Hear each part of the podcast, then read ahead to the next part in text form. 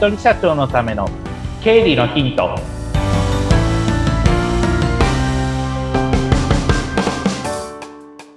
皆さんこんにちは。理財実践塾株式会社の池田孝之と申します。よろしくお願いいたします。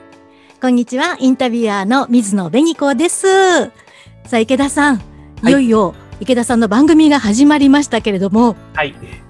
一人社長の経理のヒントこの番組がどんな番組かっていうところが気になるんですけど、まずは池田さんのことを知りたいです。はい。いろいろと教えていただけますか？自己紹介、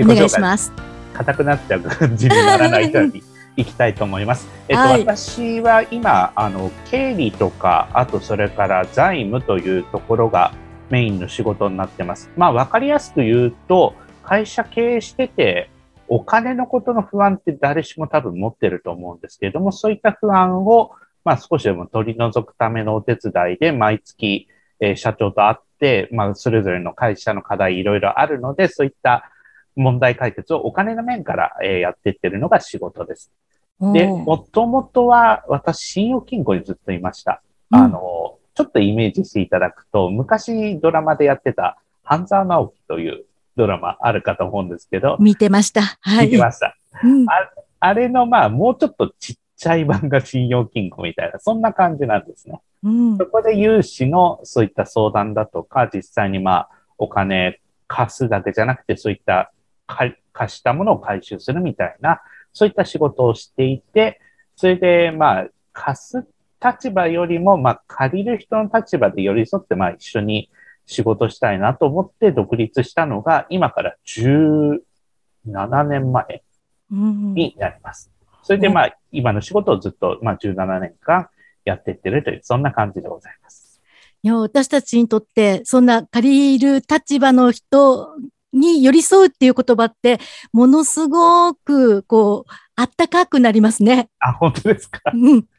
あの、いろいろシビアなことがやっぱりあるので、その、はい、書類を用意しなきゃいけないとか、うん、あとは、このお客さん借りられるかなとか、いろいろ考えて、まあ、あの、ただ、まあ、借りられれば終わりっていうんじゃなくて、そのお金を使って、じゃあどういうふうに、まあ、会社を発展させていくかっていうところをお手伝いしなければ、私の使命としては成り立たないな、みたいなところがやっぱりあったので、そういった、なんていうんでしょう、借りるだけで終わりっていうだけじゃなくって、一緒にまあ返すところも、あの、二人三脚でやっていくにはどうしたらいいかなとなった時に、今みたいな仕事のスタイルがいいかなと思って、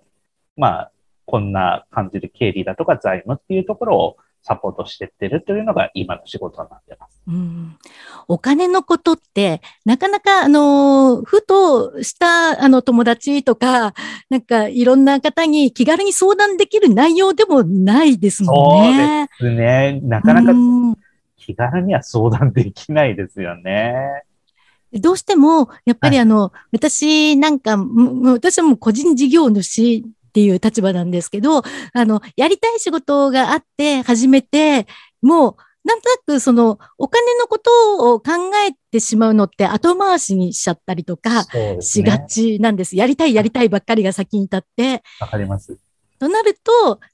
あら？どうしましょうっていうことも多かったりするんですよね。うん、そうですね。あの、うん、私、今全国の商工会議所で、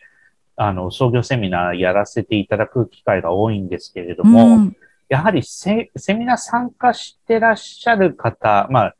これは私の肌感覚ですけど、10人中多分、7、8人はお金苦手っていう話でよく出てくるので、うん、そういったお金のこと苦手っていうのを、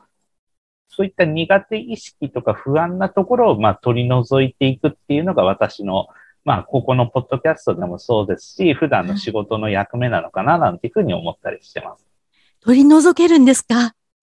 ちょっとでも取り除ければいいなっていうふうに思ってますね。本当ですよね。ということは改めて、あの、はい、この番組はどんな番組にしていきたいんでしょう？はい。あの、タイトルにありますように、経理のヒントっていうふうに、あの、タイトルにしたのは、まあ、日々その仕事していく中で、どうしてもやっぱりお金の不安っていうのが常に、あの、うん、ある方って非常に多いと思うので、考えるためのヒントだとか情報提供によって少しでもまあ、心の負担が軽くなって、安心して経営するための、まあ、いろんな情報だとか考え方っていうのをお伝えできればなというふうに思っております。はい。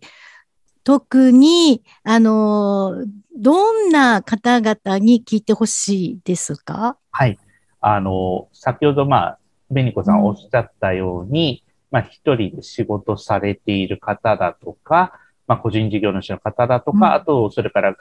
一人社長の方は、もう何でもかんでもやんなきゃいけないし、お金のことも特に、あの、考えなければいけないので、そういった一人で事業をやってる方に、特に聞いてもらいたいなというふうに思っております。うん、はい。あの、池田さん自身は、お金のことをもともと得意で、信用金庫っていうことだったんですか？全然違います、私は。え、そうなんですか？ことはそんなに得意ではありませんでした。うん、でも、まあ、信用金庫入って勉強して、勉強したっていうのは、きっかけは自分の給与だったんですけれども、はい。なんでこれ給料、確か額面に、あの、初任給20万だったんで、うん、20万なのに入ってきてる金額なんでこんな低くなってるんだろうという、そういった疑問から、ちょっとお金のことを勉強してみようと思って、ファイナンシャルプランナーの資格を勉強し始めて、まあ、取ったっていう感じなんですね。うん。それによって、あ、そっか、お金って結構奥が深いんだなってことを知って、そっからだんだんまあ仕事のこともあって、好きになっていったみたいな、そんな感じです。なので私も苦手でした。ええー、だけど、なぜだろうから始まって、なぜだろうが分かっていくと、好きになっていけるっていうことですかね。はい、そうですね。おっしゃる通りです。あの、好きになっていくと、だんだんどんどんのめり込んでいくような感じの感覚なので、うん、あ、そっか、お金ってこういうことも必要だし、将来に向けて、あの、運用ってこともやっていかなければいけないしって、まあ、いろいろ考えることもあるけれども、その考えて、あ、こういうふうにやってた方がいいなって自分の判断で、いろいろそういったお金の、まあ、分配だとか、どういうふうに運用していくかっていうことの楽しさって言えばいいのかな。うん、そういったところが、あの、自分で実感できたので、それをまあ、伝えてって、同じように、まあ、過去の私みたいに不安持っていた人が少しでも、まあ、取り除けていあの、不安を取り除いていくのが一番いいのかな、なんていうことは、あの、日々仕事しながら感じてます。うん。それでね、えー、もう、こう、プラスになっていくと嬉しいですもんね。そうですね。うん。池田さん自身は今後どんな風になっていきたいとかあるんですか？私は、あの、まあ、ファイナンシャルプランナーとしても、まあ、活動しているんですけれども、うん、まあ、こういった私の仕事のスタイル、その法人の方とか、あと一人で、まあ、事業をやられている個人事業主の方に、まあ、寄り添って仕事していくっていうのが、ある意味、あの、ファイナンシャルプランナーの仕事の成功パターンの一つみたいな感じで、うん、あの、後世の人と言っちゃ大げさかもしれませんけれども、自分のやってることが仕事の成功事例の一つになっていければなというふうに思ってるので、自分が、あの、今年私47歳になるんですけれども、うん、20年後、30年後ってなった時に、こういった仕事のスタイルがある意味当たり前になって、自分と同じような感じで、まあ仕事していくっていう人が増えていければ嬉しいなというふうに思っております。はあ、なんか素敵ですね。ありがとうございます。お仕事をこうやっていくにあたって、池田さん、あの、まあ、一人社長の人たちとか、そんな方々も、お金のこととか、いろんな仕事のこととか考えると大変っていう中で、気分転換も必要だと思うんですが、池田さん、はい、気分転換ってどんなことしてるんですか？私、旅行とか遠くに行くのが好きなので、思い立ったら突然電車、うん、あと電車乗るのもすごく好きなので、うん、電車に乗ってどっかあてもなく日帰り旅をしたりとかっていうことは、たまにやってます。いいですね。はい、特におすすめってありますか？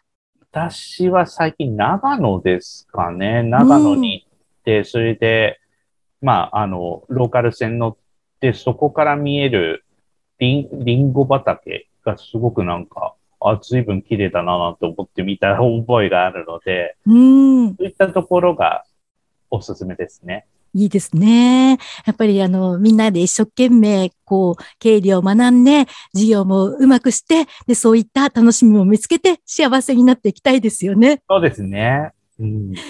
では、あの、リスナーの方々にも、これからぜひこの番組をチェックして、いろいろ学んでいただきたいと思いますが、あの、池田さんは公式 LINE もされているとそうですね。はい。公式 LINE 立ち上げました。うん、あじゃあ、あの、ぜひこの番組の説明文のところにね、そちらに飛べるようにもしておきますので、はい、そちらもぜひ皆さんにチェックしていただきたいですね。はい。ぜひ、あの、こういった、まあ、今回みたいな経理の情報だとか、あと、時系列で、例えば今月こういうこと注意してね、みたいなことを公式 LINE で、うん、あの、毎月情報提供しておりますので、そちらもぜひ、あの、活用していただけると嬉しいです。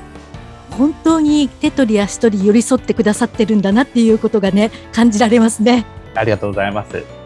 これからこの番組もどうぞよろしくお願いします。よろしくお願いいたします。ありがとうございました。ありがとうございました。これからもよろしくお願いいたします